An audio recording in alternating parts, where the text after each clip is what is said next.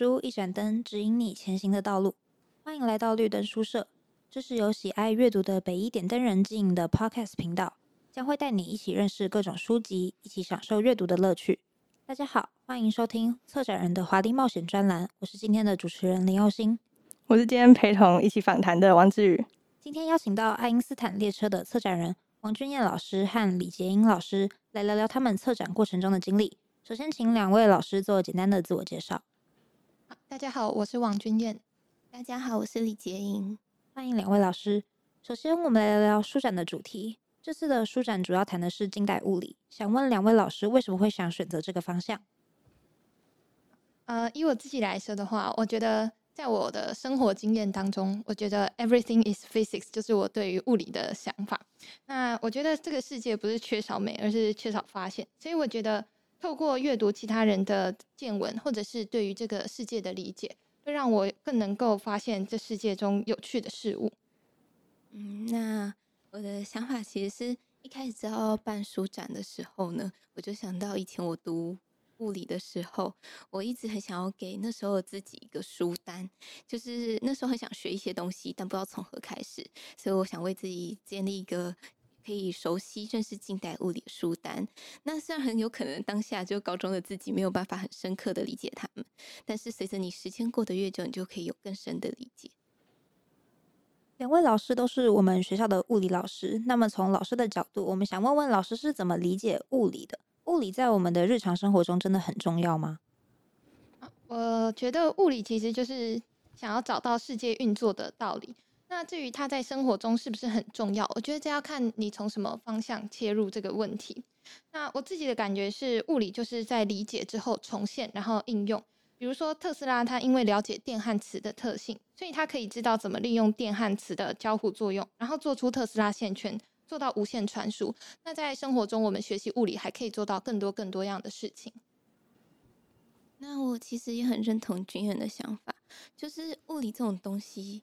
你就算不理解理解它，你其实也是可以使用它。但是你能够理解它的话，你就可以去发展更多类型的应用。所以说，要说重不重要，某方面是真的蛮重要的。因为我自己是高三学生，所以我很好奇，就是两位策展，就是身为物理老师，要怎么在课堂中去引导学生去学习还有接触物理？因为我现在在高三阶段嘛，那我自己会觉得就是。回首这三年，高一的确就是还比较偏这种理论跟生活化部分，但是高三就是，嗯、呃，比较多偏重就是计算啊，还有就是更纯粹的一些部分，就会有一点，嗯、呃，不太清楚自己在干嘛，所以就是想要问两位策展，就是要怎么，就是比较把这边比较艰深的这种理论物理跟实际做结合之类的。呃，我觉得这主要可以分成两个部分。第一个是生活化的部分。那刚刚你也有讲到，在高二的课程之后，你会觉得它跟生活的连接开始变少，反而有很多的计算题。对，那我觉得这里就是，如果题目的多样性能够更好的话，比如说。同样是一个平抛或者是斜抛的题目，它如果可以举到更多样的例子，就不只是一颗球或者一颗石头，那这样学生对于物理的理解可能会更透彻一点。那第二个部分，我觉得可能是卡在数学，像刚刚同学有说到，在计算数学上可能会遇到一些困难，或者觉得写物理考卷就是在做数学题。那我觉得其实，在物理当中讲数学不是不可以，而是看我们怎么解读这条数学式。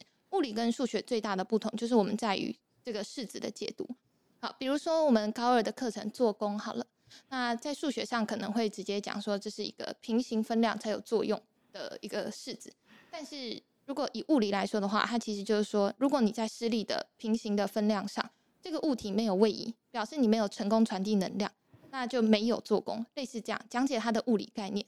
哦，我比较可以理解，就是因为物理它会跟数学不一样，就是物理它的式子它是要连接到实际上面的一些东西，或者是一些物理的概念，可以理解。对，那我也想讲，想讲一下关于数学的部分，是这样子。我一直觉得物理它除了我们通常用定性跟定量两种方式去讲物理这个东西，定性就是说，哎，今天发生什么情况？那么它最后会有什么样的性质？像是呃最简单的，你越加热，给一个东西越多的热，那它温度会升高，类似那样子的东西。但是只知道这样的话，其实是很可惜的，因为物理其实是可以更精准去讨论一个现象，像是说我给你怎样的起始条件，但最后你得到什么样的终点，所以说会觉得后期计算很多，然后好像更模糊，也是有一定可能性的，因为数学工具真的很难。但是如果真的去了解它的话，你其实会发现你可以很精准的去描述一个结。我非常同意杰英老师刚刚讲的这个定性和定量的两个部分的想法。确实，如果你只学习定性的话，你会没有办法做到像我们刚刚前面讲的应用，或者是理解的更透彻的部分。那同样，如果你只了解定量的部分，而且没有去了解它的性质的话，其实是非常非常可惜的。嗯，可以理解，就是数学在这上面，它应该不应该是模糊这个物理的焦点，反而是去帮助我们物理的这些概念可以走更深，然后更精确。好，对，没错，没错。那刚刚我们说的是在教学的过程中，那想问两位老师，以策展人的身份，会想要透过这次的书展向大家传达什么样的讯息，或者说是希望读者可以从书展中得到什么样的体验或者启发？好，我是希望，呃，读者能够透过这一次的活动，能够感受到物理的美。我也很赞同，就是其实物理。物理虽然看起来很数学、很科学，但其实它有一些很知性的地方，像是我们为什么诶，一个很复杂的方程式也可以描述这个东西，我们为什么一定要把它画得非常简单？那我想这是一个物理非常精妙的地方。那我自己除此之外呢，还有一点期待是，因为我们高中物理虽然近期已经加了很多什么量子现象、近代物理的内容，但是相较起来，其实我们讨论古典物理更多。那如果学生有这样的机会，可以去接触所谓的近代物理，了解说，哎，我们现在物理学校到底在做哪些事情？那我觉得是一件很棒的事情。那么反过来问，在书展中，两位老师有没有得到新的体验或是启发呢？哦，有。其实我在准备这一次的书展的过程当中，我就会发现，其实很多我们就是因为我和简英算是已经走到了实习这个阶段，对于物理来说已经非常的了解，所以很多我们认为简单或者是清楚的概念，会发现它对。一般人来说的门槛是高的，所以我们在写书展的过程当中，我们会需要把这些文章做成科普的形式，让更多的人能够从完全没有门槛的情况下读懂这些内容。那我们就会发现，除非我们自己懂得非常非常透彻，不然做不到。所以在这过程当中，我也是一直不断的在学习和就是重新理解这些物理概念。嗯，我也是这样一模模一样样。我也是，就是在这次书展，就是在筹备的过程中，真的是反而感觉到自己真的是在学习，在进步。对，然后更能够去想象跟理解，因为你在预备过程，你会希望跟更多不同类型、不同背景的人讨论。你会注意到说，哎，我去用什么样的语言做传达，用什么样的方式去做譬喻，是可以让人更容易理解的。那我想，这是我最大的收获。那再来，我们来聊聊书展本身。物理这个领域的范围是非常广泛的。那两位老师在选择这次书单的书籍的时候是怎么做挑选的？呃，其实我在选的时候，并不是以其中一个很小的物理的类别或者主题去选的，我是选择一些我看到之后我会觉得很有趣的书。那我会觉得很有趣的书的意思，就是它会有一些很特别和独到的洞见，我就会觉得它是有趣、值得被分享的。那有一本我自己很喜欢，但没有列在这次书展里面的书是费曼的《费曼讲堂》这个系列。那有趣的洞见，就比如说我们在解释一个天平为什么会平衡的时候，那我们最常用的方法应该是用力矩，两边的力矩相等。然后方向相反，那我们就会说它是平衡。可是，在费曼物理学讲义里面，他就会说，哎，我们可以重新的用能量的观点再来解释这个平衡的事件。像这种，就是我会觉得很有趣的洞见。只要有类似这种有趣的地方的书，都会被我记录下来。那这次选择的书单当中，就是我觉得非常值得分享的。嗯，那我这次选的书其实选的不多，就两本而已。那一本呢，是跟我对于物理的想象有关。我一直都觉得说，哎，物理这个东西，其实它是一路就是随着古人对一切都不是很熟悉的时候，慢慢发展到现代。那物理学的眼睛也有点像是这个样子。我们以前对于对物理的理解，可能会限制在某些想象里面。那随着时间进步推移，它有什么样的变化？那么这是我选第一本的理由。嗯，那第二本呢？我只是想说要选一本轻松有趣一点的书，对。哦，讲到轻松有趣的书，我们有一本书叫《完美的理论》。这本书里面有谈到广义相对论，而且是用比较轻松的方式去讲解物理。那书中对于广义相对论是怎么描述的？好，呃，广义相对论在书里面，它被誉为完美的理论。但这个作者他在前言的时候，其实就讲说，他认为完美是里面带有一点瑕疵。呃，虽然我对这个想法不是非常的苟同啊，但是呢，我还是可以稍微讲一下。他认为说，呃，广义相对论没有办法解释一些关于量子现象的问题，但是广义相对论可以很好的解释时空和重力的扭曲。基本上，你可以说。广义相对论把除了量子范围的内容全部通通涵盖进去，对，所以他认为完美的理论就是指相对论这样以非常简单简洁的描述就可以描述整个宇宙的事件，但是呢又有那么一点点的瑕疵不能解释量子的部分，所以他觉得这是完美的理论。那我自己这里想要补充一下，其实广义相对论。它确实还存在一些瑕疵，但是并不是在量子这个部分。量子这个部分被狄拉克跟费曼的合作，呃，不能讲合作，但在狄拉克和费曼的努力下，他们逐渐合并，就是现在量子的现象和广义相对论是可以结合在一起的。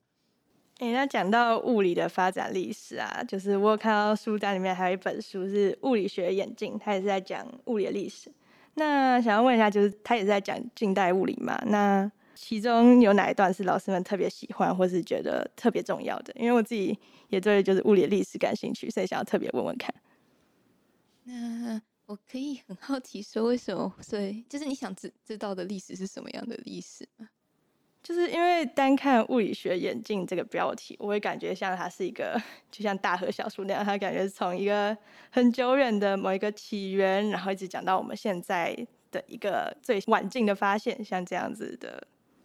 就是我想象他书的那个结构是这样啦，所以想要问问看，就是那老师是对，就是如果是单讲物理学历史的话，就是哪一段是你们觉得特别印象深刻的部分？这样哦，好，嗯，谢谢。但很可惜，这本书可能没有，我没有看过你说那本书，但是可能没有一般的历史书那么有趣。那它叫物理学眼镜，我觉得它很大一部分是在讲它人们对于物理这个东西它理解的改变。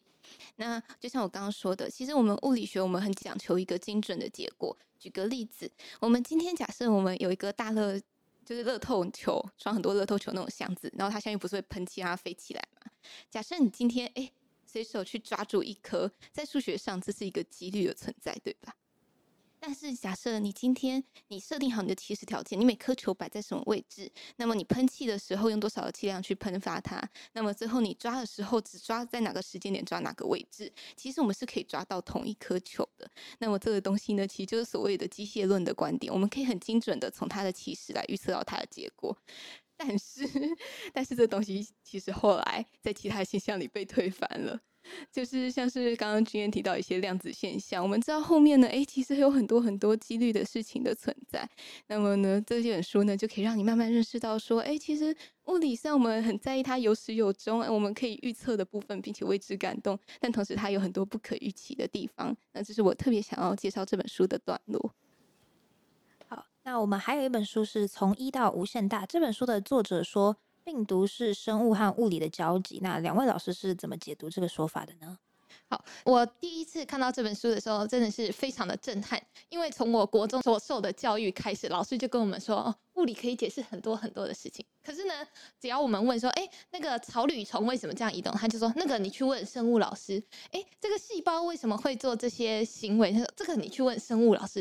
然后我就想说，嗯，原来物理是不能解释全部的事情的吗？是直到我看了这本书之后，才发现，其实物理就是我们所想的，物理是世界运作的原理。如果它是正确的，它应该要可以解释尽可能多的事情。对，那在这本书里面，作者他就说。呃，病毒是介在生物和物理之间的其中一个原因。我想可能是，呃，国中的时候大家会听生物老师说病毒不算是生物嘛，但是你问物理老师说病毒是不是物理，呃，这可能就会也很难回答。但是病毒它只能依附在生物上才会有所谓的生命现象，当它不依附在生物上的时候，它就跟一个粒子基本上是一样的存在。好，所以呢，加莫夫他就说这个病毒只是因为某种机缘巧合。所以呢，形成了这样子的结构排列。那这样的结构排列，就我们现在所知道的 DNA 或者 RNA，它会开始能够依照一些物理的机制去重复的产生同样的排列。那这个在生物上可能就叫做繁衍，对，类似这样。所以他会认为病毒就是我们从物理的角度去了解生物的关键。哦，我自己对这边蛮有兴趣，因为我现在也是高三嘛，然后。有学到一些更深入的生物。然后我之前也读了一点就是微生物学，然后 因为我觉得很神奇，我没有听过这种就是病毒粒子的说法，听起来很新奇。然后，但我也就是因为我们最近就是生物，它前面它都会讲到一些，比如说细胞的。它怎么形成呢？它一开始为什么会出现这些结构这样子？那我自己想，因为我们其实生物现在比较是从偏化学角度去讲这些东西的形成，比如说 DNA 啊，然后 RNA 核酸这些东西。但是我也听过一个说法，就是有人说，就是化学它其实现在延伸到已经其实内部这些电子原子的结构，其实已经跟物理差不多。那两两两位老师对这种看法怎么觉得？好，呃，以一个物理人来说的话，就是以一个物理系毕业的学生来说，我会觉得化学跟物理的不同点在于他们所观察的尺度，就是化学它更在意的是原子尺度下的物质之间的交互作用，但物理就是更偏向就是研究更大或者在更小一点的尺度，跳过中间原子的这个尺度，因为原子的尺度，化学家他们已经有非常非常多的研究，他们在这个方面是专家。哦，好，原来如此。能听到专家说法也不错。对，好，那确实就是这个样子，就是在原子结构上，其实有很多跟物理相似的地方。我说化学上，那尺度问题，我也很认同君的想法。物理学好像更倾向于讲一些相当相当极端的例子。那同样，化学上有很多合成的物质，你用物理去解释超级无敌困难，因为太复杂了。对，物理，呃，前面我们讲到，我希望。呃，观展人能够看到物理的美。那我刚刚其实有一段没有讲完，这个美其实就是指说物理可以用很简单的方式去理解尽可能多的事情，也就是在这中间很复杂的、不漂亮、不简单的，其实并不是大部分读物理的人会去探讨研究的对象。就有点像前面提到那个广义相对论那种感觉那样吗？对对对。哦，像那个，我有听过一个词叫做万有引力论，是不是差不多像那样的东西？万有引力论是指不是万有理论，就是有点像是理论。呃，像那样。对，它其实呃，我不太确定你讲的跟我接下来讲是不是一样，是把世界上所有的作用力合并成一种原理、一种道理。你讲的是这个理论吗？差不多类似这样，就是能够用比较非常简洁的方式去讲，就是世界上甚至就宇宙间所有的这种物理现象这种理论。对对对，没错没错，那是物理学的最高目标。当然，我不能代表所有的物理人啊，就是 我自己认为物理的最崇高的目标之一，就是找到大一统理论。好，好，没有意外讨论这么多，那我们拉回来这个书展内容。在我们刚刚讨论的过程中，有提到一位科学家叫费曼。那我们这次有一本书是跟他有关的，叫《别闹了，费曼先生》。这位费曼有“科学老顽童”之称。那这位有趣的科学家的生活经历有哪些是让老师得到启发，或是想要分享？那这本书呢，其实先讲一件很有趣的事情。我后来听那个国文科的老师说，这个本书好像有选进那个你们的国文课本里，对不对？确实，确实，他也在我们那个应该是暑假作业的书单里面，好像也有这本书。所以，呃，我先讲我对这本书的印象。这本书好好笑哦，就是我，就是如果真的很忙很累的时候，哎，看一下也会心情放松很多。所以我想说，其实这本书是一个还蛮好的连接。就算你今天对物理可能对于它很艰涩，对于他很呃追求理想的那个方面可能很难感兴趣，但是你也有可能会同理费曼这个人。费曼是一个就算在科学家里也算是特别有趣的人，他对于很多的科学的理解都有很他卓越的洞见，同时呢，他对生活态度呢也非常的有趣。像是我们最明显的例子，他在当初那个战争时期，二战时期的时候。他不是被参与，就是邀请参与曼哈顿计划嘛？那么在一个非常军事、非常严厉的这样的制度之下，他竟然还可以用他新奇的点子过出入他独一无二的生活，这是我非常非常想推荐的一段。好，那我们书单中还有另外一本是《我们的生活比你想象的还物理》，这本书里有讲解很多日常生活中的物理学。那能不能请两位老师分享一些常见的现象呢？呃，我确认一下，你是想要问这个书中提到的？在生活中的现象，还是我们自己曾经观察过的？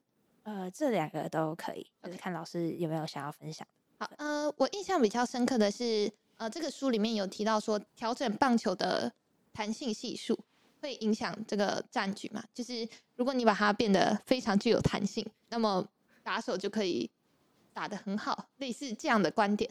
那其实同样是棒球，我看过的另外一场比赛，我不知道现在小孩看不看棒球赛，但我之前看过其中一场是那个球的摩擦系数提高了之后，棒球在飞出去的过程当中，我们都以为它应该是依照一条抛物线，然后飞到另外一个点嘛。可是你会发现它在空中有一段时间开始往上飘。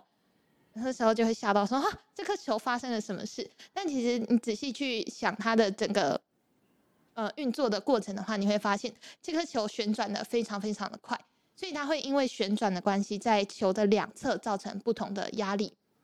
那这个压力差就会导致这个球开始偏向，所以这颗球就会开始往上飞。这有一个专用名词叫做马格努斯效应。像这一类，就是我觉得在生活中非常非常有趣的例。那呃，因为这次的主题其实主要围绕着是物理，所以我们刚刚聊了很多关于物理的书。但是我们的书单中其实有一本书是关于数学的，叫《数学女孩》。想问两位老师，为什么会选择这本书呢？这其实是我的一点私心，我想要在这个众多物理学书籍当中偷读一本数学的书，因为我希望学生不要觉得说数学是造成学习物理的困难。那这本书也是我少数见到讲解数学非常非常棒的一本书。然后它当中的人物的故事也是非常吸引我，它是会有一群学生组成类似读书会的这种组织，然后他们会常常一起讨论。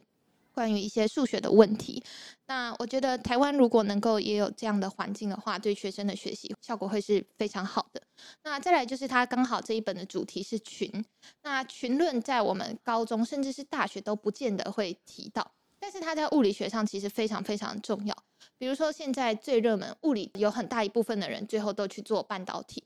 那如果你要做半导体，你一定要学会群论，你要学习这些物质它们的结构、它们的排列。那还有，嗯、物理学上有一个理论叫做固态物理。那我看过其中一本书的第一页，它就直接写“数大便是美”。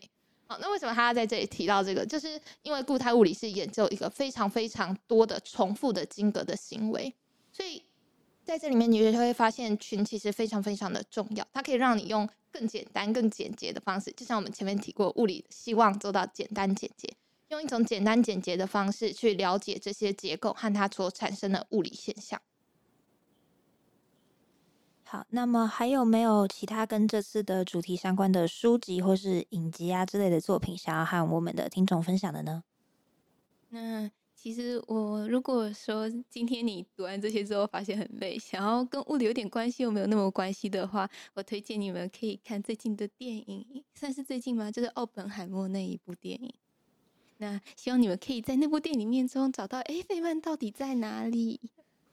我自己的话是平常会看一些 YouTube，嗯、我自己最推荐的是呃一个中国的老师叫李永乐老师。那如果大家很排斥中国的话，那就看看西方的，比如说 Three Blue One Brown，他很常。他其实比较常讲数学，但是他其中也会有一些用物理的角度反过来推导数学的公式，像这种我就会觉得很酷。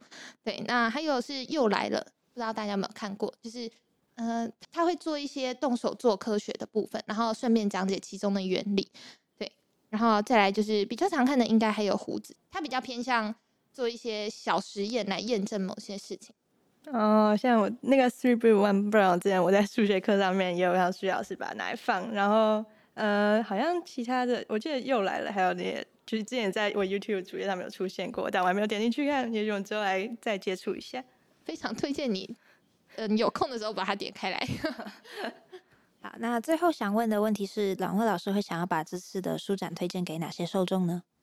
那我觉得只要你是一个有时间好好把一本书读完的人，我都十分的推荐。我们选这些书，其实都有很多有趣的地方值得去发掘。那希望你们也可以在读书的过程中获得不少收获。